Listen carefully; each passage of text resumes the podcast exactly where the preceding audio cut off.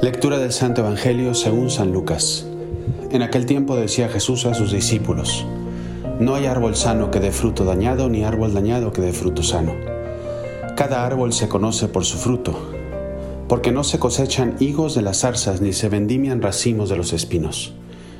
El que es bueno, de la bondad que atesora en su corazón saca el bien, y el que es malo, de la maldad saca el mal, porque lo que rebosa del corazón lo habla la boca. ¿Por qué me llaman Señor, Señor y no hacen lo que le digo? El que se acerca a mí escucha mis palabras y las pone por obra. Les voy a decir a quién se parece. Se parece a uno que edificaba una casa. Cavó, ahondó y puso los cimientos sobre roca. Vino una crecida, arremetió el río contra aquella casa y no pudo tambalearla porque estaba sólidamente construida. El que escucha y no pone por obra se parece a uno que edificó una casa sobre tierra. Arremetió contra ella el río y enseguida se derrumbó, desplomándose. Recuerdo estar hablando hace poco con, una, persona que vino a platicar conmigo en plan dirección espiritual y me contaba la situación de, un amigo suyo, uno que pensaba que era su amigo, una persona que, que había empezado a tratar, realmente no hacía poco, pero que había entablado una conversación con esa persona y que en un momento dado sacó una cara muy distinta. A grandes rasgos y para no alargarme tanto en eso, o sea, traición lo traicionó, traicionó a él. Eh, confiaba en él, le confió una comunicación que normalmente se da entre amigos y él la empezó a divulgar por todos lados. Y se sentía muy traicionado y, y recuerdo la frase que me dijo, digo, padre, no puede ser. Es que es como si cuando vino conmigo hubiera venido una persona distinta a la que luego empezó a aflorar y empezó a salir, ¿no? A raíz de esta situación. Y luego empezó como que escarbar o empezamos a platicar escarbando juntos y él salió a la conclusión, me parecía acertada en ese momento, que dice, padre, es que en realidad me buscó no por lo que yo soy, sino por lo que yo tengo. Resulta ser que quiso ser amigo de él, porque tenía una sociedad con otra persona y esta otra persona le ayudó para un trabajo y se dio el trabajo y se fue la amistad. ¿Y cuántas veces nos pasa en la vida eso? Pensamos que conocemos una persona, pero en realidad es otra distinta, ¿no? Y nos puede pasar también a nosotros, ¿no? Porque creo que uno de los grandes males de nuestra sociedad que nos le pasa a muchas personas es que vivimos de máscaras, de apariencias. Queremos aparentar o quieren aparentar lo que en realidad no somos. Y el problema es que las máscaras no son eternas, las máscaras se caen muy fácilmente. Ante el primer problema, ante el, el primer momento que toca tener un compromiso delante de alguien, las máscaras se caen. Y por eso la frase del Evangelio del día de hoy es tan significativa de lo que está lleno el corazón, habla la boca. Y no solo habla la boca, de lo que está lleno el corazón, empiezan a demostrarse tus acciones. Eres aquello de lo que estás lleno. Y esta reflexión creo que nos puede ayudar en dos vertientes. Por un lado, es preguntarme, ¿de qué lleno mi vida? ¿Qué es aquello que continuamente estoy alimentando mi corazón y mi alma y mi ser y mi existencia, mi día?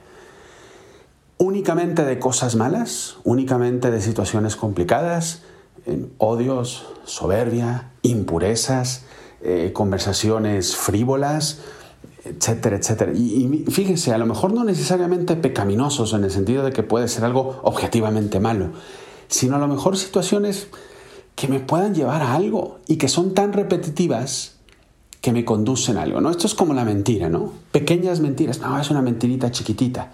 Pero cuando voy repitiendo mentiras chiquititas continuamente, mi vida se convierte en una gran mentira, porque se convierte en un hábito el mentir.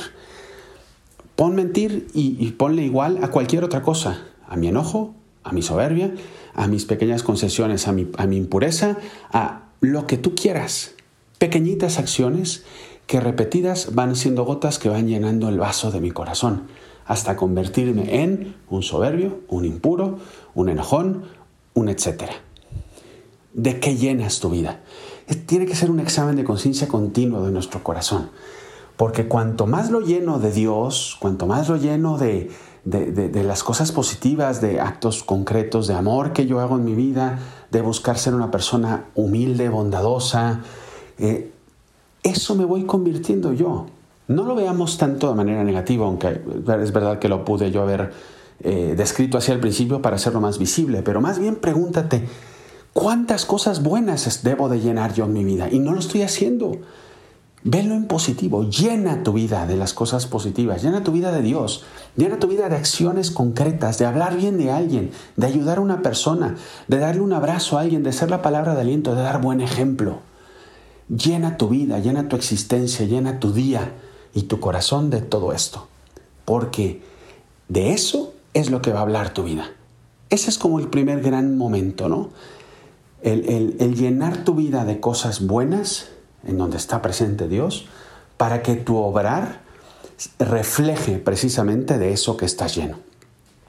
Y una segunda parte es una reflexión ulterior a esto, porque esto que te estoy diciendo yo, ya lo has escuchado mil veces. Mil veces nos has escuchado de evitar lo, bueno, lo malo y hacer lo bueno. Tratar de juntarme con personas que suman y no que restan. Pero nuestra voluntad es débil y no ponemos acciones concretas. Y de hecho la segunda parte de este Evangelio es una advertencia por parte de Dios que nos dice, ten cuidado, porque la vida da muchas vueltas y van a llegar tormentas en tu vida, que si no tienes tu vida cimentada sobre roca, puede ser que te resquebrajes. No es un cuidado, ten miedo, no, es para meterte miedo. Es como un padre que ve que su hijo se va a dar de golpes con, cuando va montando en bicicleta y no, no está metiendo el freno. Mete el freno en tu vida, si no te vas a estampar contra esa pared que tienes delante. Escucha las advertencias de Dios, no como reprimiendas o no para que te reprimas tú en tu forma de ser. Porque las advertencias de Dios son advertencias de amor. Aprende a ver los nos de Dios porque hay detrás un sí mucho mayor. Aprende a ver que cuando Dios tira las orejas de nuestro corazón, ¿no? Como nuestros papás a lo mejor nos hacían de niños, algunos de nosotros. No es simplemente por un enojo, es porque hay, un, hay un, algo, algo detrás. Es un modo de disciplinar de Dios a nuestro corazón, a cada uno de nosotros. Así que estas son como las dos versiones de este Evangelio, las dos grandes enseñanzas que espero que te ayudes. Uno, de qué llenas tu vida. Apréndelo a llenarlo realmente de Dios, de lo bueno, del amor, de, de, lo positivo de esas acciones concretas, para que luego reflejes eso a los demás y puedas ayudar a tantas personas a también sacar la mejor versión. Y segundo, está atento a las advertencias que Dios te hace para que vayas quitando de tu vida lo que llena de podedrumbe tu corazón o llena de cosas que a lo mejor, no digo que sean malas en sí, como decíamos, pero que no suman, sino que restan en tu vida porque repito, las advertencias de Dios son grandes actos de amor que Él nos da. Espero que estas dos reflexiones te hayan ayudado en torno al Evangelio del día de hoy. Soy el Padre Juan Antonio Ruiz, te mando un abrazo muy fuerte, rezo por ti y te pido también una oración por mí. Y nos vemos a la próxima.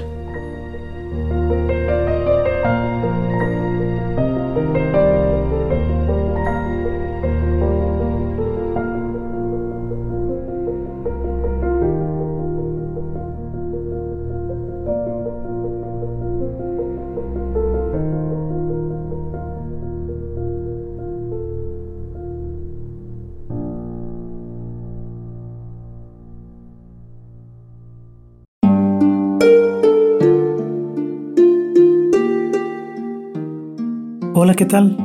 Perdón por la interrupción, pero quiero invitarte a escuchar el nuevo podcast de Juan Diego Network que se llama Oraciones de la Noche.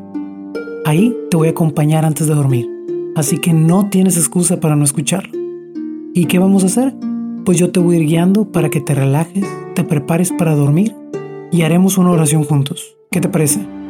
¿Nos vemos pronto entonces? Escúchalo en tu plataforma favorita. Solo sigue el link en los show notes de este episodio. Oraciones de la noche. No lo olvides, ¿eh? Nos vemos pronto.